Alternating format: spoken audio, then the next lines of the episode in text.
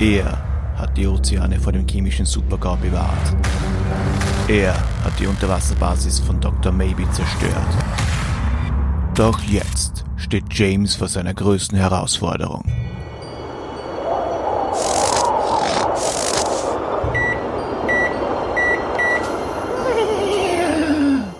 Fabriken mit Bomben versehen ist böse. Geisel nehmen ist noch böser. Doch Dr. Maybes größter Fehler, es sind die Fabriken des Weihnachtsmannes. Ho, ho, ho. Ach, halt die Fresse. Wenn ich einmal diese scheiß Spielzeugfabriken in die Luft gesprengt habe, ist es endgültig aus mit Weihnachten und die Welt wird mir gehören. Ausgerüstet mit einem Robocop-Spezialanzug ist der Top-Agent von Fish aufs Neue bereit, Dr. Maybe auf die Flossen zu hauen. In James Pond 2 Codename Robocop Murphy ist Altmetall.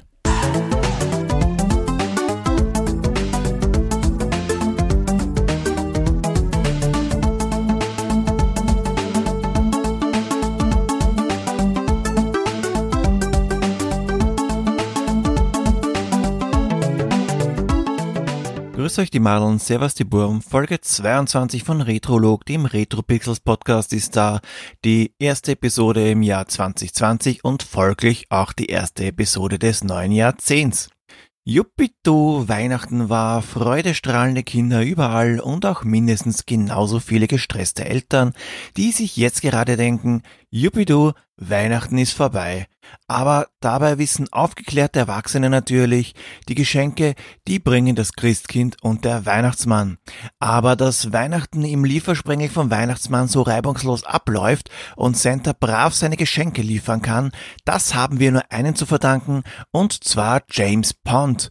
Der fischige Freund im Superanzug muss in seinem zweiten Abenteuer niemand anderen als dem Weihnachtsmann aus der Patsche helfen und der ganzen Welt wieder mal. Das fischige Abenteuer, das gibt's ungefähr für alles, was ein Display hat. Für den Atari ST, den Commodore 64, den Amiga, den Amiga CD32, den PC, den Acorn Archimedes, den Nintendo Game Boy, den Super Nintendo, den Game Gear, das Master System und das Sega Mega Drive. Und genau diese Version, die habe ich für die Episode gespielt. Am Game Boy wurde der Titel in Super James Bond und am Super Nintendo in Super James Bond 2 umbenannt. Klingt komisch, ist aber so.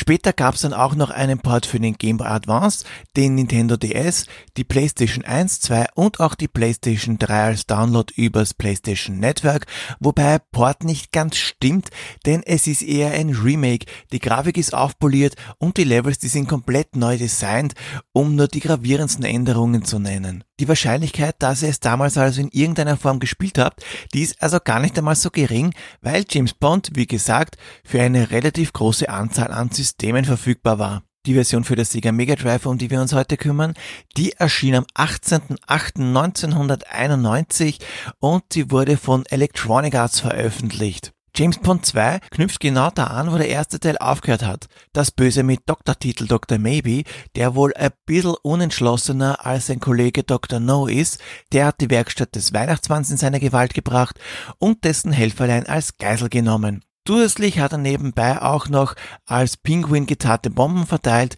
die in 48 Stunden hochgehen sollen. Muss man verstehen, er war halt ein bisschen angefressen, weil wir seine Acme Oil Corporation und auch noch seine Unterwasserbasis den Erdboden gleich gemacht haben. Also schwimmt unser britischer Geheimagent des Secret Service Fish, James Pond, kurzerhand zum Nordpol, um Dr. Maybe das Handwerk zu legen. Bevor wir uns aber am Nordpol den Arsch abfrieren, schauen wir mal, was uns der Paperboy zugeworfen hat. Am 18. August 1991 wurde der Ministerpräsident von Georgien, Tengiz Sigua, vom Präsidenten Sviat Gamsachurdia entlassen. Von der Opposition wurden Gamsachurdia diktatorische Neigungen unterstellt. Und bei den Parlamentswahlen in Mexiko erhält die seit 1929 regierende Partei der institutionalisierten Revolution, kurz PRI, 61,4 Prozent der Stimmen. Die Opposition wirft der PRI Wahlbetrug vor. und kein Rückblick ohne Kinostart. Am 15. August 1991 kam der Film Rocketeer mit Bill Campbell ins Kino. Ich muss gestehen, ich habe Rocketeer nie gesehen. Ich weiß gerade mal, dass er auf einen Comic basiert und dass mich Rocketeer immer an diese beschissenen Gegner von Streets of Rage 2 mit den Jetpacks erinnert. Ach, und ein Bonus-Kinostart. Auch am 15.08.1991 kam eine Flash Gordon Parodie ins Kino, sogar der zweite Teil davon. Auf die gehe ich aber nicht weiter ein, denn bevor wir planlos den Asteroidengürtel ansteuern, kommen wir lieber mal zum Spiel. Ach, aber Moment, bevor ich's vergesse, etwas ganz, ganz Wichtiges habe ich noch zu verkünden. Wir haben die aller, allererste Pixel Queen. Die Pixel Queen dieser Episode ist Sharkbender. Sie hat die Hinweise der letzten Episode richtig zusammengesetzt und war auch noch die schnellste, die mir den korrekten Titel, nämlich James Pond, zugeflüstert hat. Gratulation Sharkbender, viel Spaß am Pixelthron. Und wenn ihr auch einmal Pixel Queen oder Pixel King werden wollt, müsst ihr nur ein bisschen aufpassen und den Titel für die nächste Episode erraten. Auch diesmal habe ich wieder drei Hinweise versteckt und auch wieder habe ich zur Unterstützung die Maschine mit dem Ping eingeschaltet.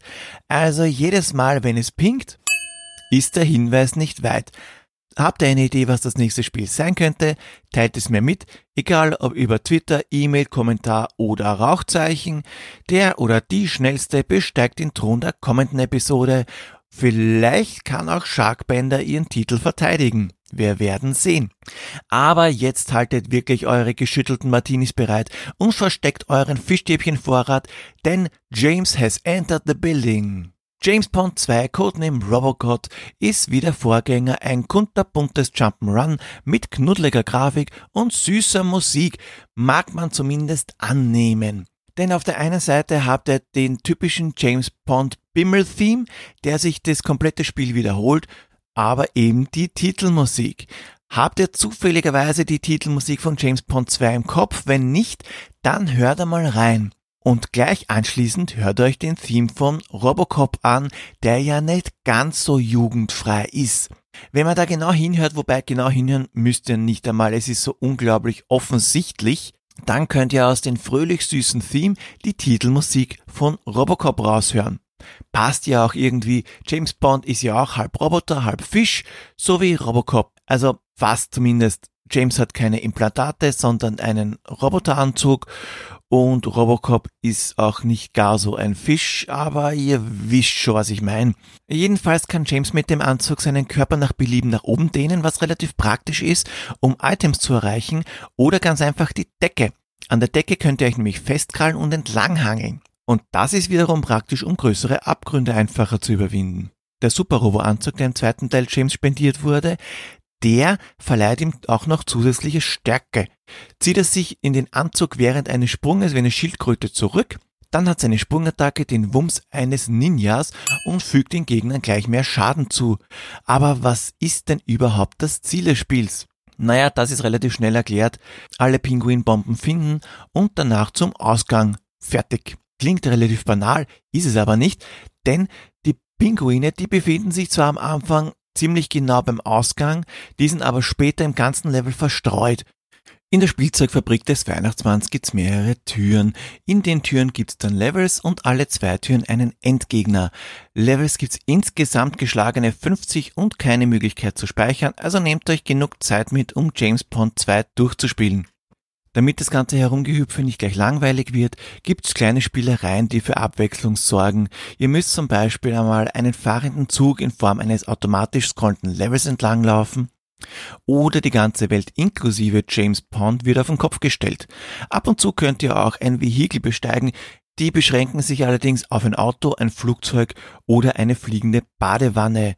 Und auch natürlich gibt's Power-Ups und zwar Unverwundbarkeit, einen Regenschirm, der Lemmings-like als Fallschirm dient, es gibt Flügel, mit denen ihr fliegen könnt und natürlich extra Leben.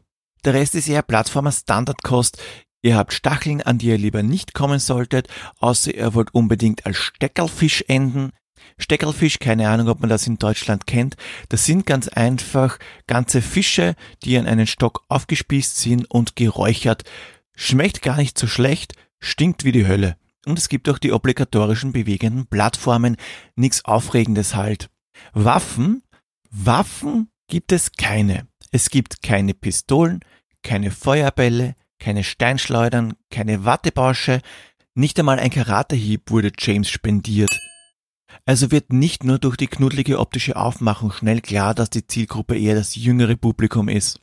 Alles ist irgendwie süß, ist aber auch logisch, weil wir sind ja in der Spielzeugfabrik des Weihnachtsmannes. Es ist also nicht wirklich verwunderlich, dass ein Vogel mit Spielzeugkartenflügeln herumfliegt oder dass es einen knuddeligen Killer-Teddy gibt, der uns mit seinen haarigen, stachligen Bärenpopo zerquetschen will, so wie eine Tomate zwischen zwei Bäuchen von Sumo-Ringern. Die ständig wiederholenden kachelartigen Hintergrundgrafiken, die scrollen übrigens zwar wirklich fein mit, die erinnern aber sehr stark an das Gehirnwäschevideo von Zoolander, ob das was vielleicht mit der Werbebotschaft zu tun hat. James Pond war nämlich eins der ersten Spiele mit Product Placement. Die Pinguine, die kommen nämlich nicht von irgendwoher. Also ich meine damit jetzt nicht Weihnachtsmann, Nordpol, bla bla, sondern die britische McVitie's Biscuit Corporation hat hier das Geldbörsel ausgeschüttet, um sich aber insbesondere deren Penguin Biscuits zu promoten. Das Ganze geht sogar so weit, dass im Intro die Pinguine von Verpackungen gefangen werden bzw. umschlossen und der Slogan Penguin, one of the chocolatiest biscuits in the world eingeblendet wird. Außerhalb Großbritanniens verschwand zwar die Schleichwerbung, aber die Pinguine, die blieben den meisten Versionen erhalten. Die Grafik ist knuddelig und farbenfroh, eine nette, schöne Comic-Grafik. Wenn nicht die teilweise psychedelischen Hintergründe wären, gibt's gar nicht einmal so viel zum Meckern. James Bond erinnert zwar irgendwie an einen Drogentrip, aber trotzdem gibt's von mir verdiente 4 von 5 Martinis. Hm, das Sound. Wir hüpfen, Gegner zerplatzen, wir sammeln ein. Alles mit passenden, schön klingenden Soundeffekten. Die Musik, die besteht aus Loops, die sich an einer Hand abzählen lassen und die sind größtenteils auf Dauer so nervig, dass ihr nach spätestens 5 oder sagen wir 15 Minuten verzweifelt mit blutenden Ohren hektisch die Stummtaste des Fernsehers sucht. Sorry, deswegen gibt's nur 2 von 5 Martinis. Gesamt gesehen ist James Bond 2 Codename Robocop natürlich ein Klassiker. Es gibt zwar wenig, was James Bond wirklich außergewöhnlich macht, aber das, was es macht, das ist ganz okay. Die Steuerung des Fisches, die kann anfangs etwas frustrierend sein, weil unser Fisch rutscht und es wird größtenteils Standardkost geboten. Das ist schon richtig, daher kann ich leider nicht mehr als drei von fünf Martinis geben.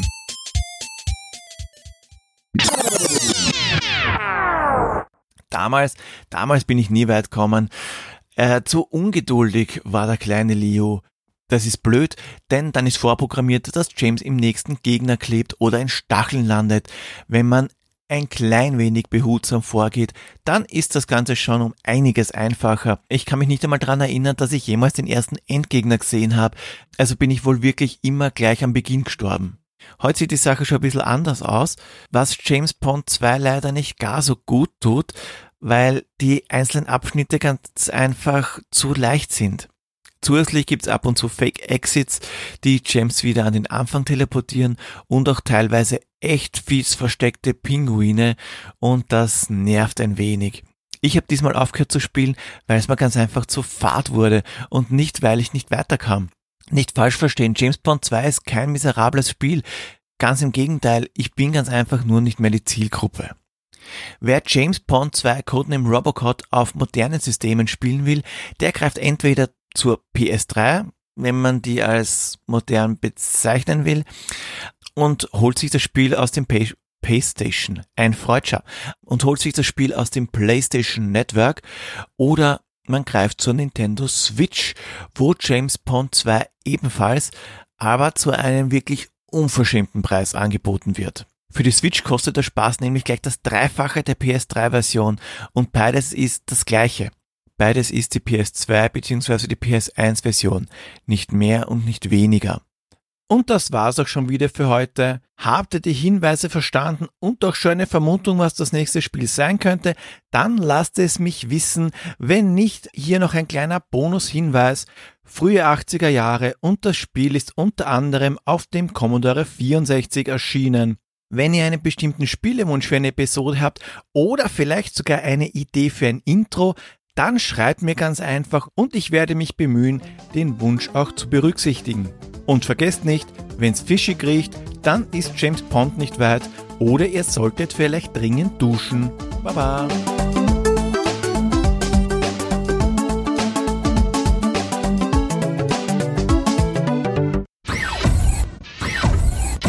Ich bin bereit, dem Dr. melden zu können. Sorry Murphy, ist schon erledigt. Was machst du da? Lass den Schalter.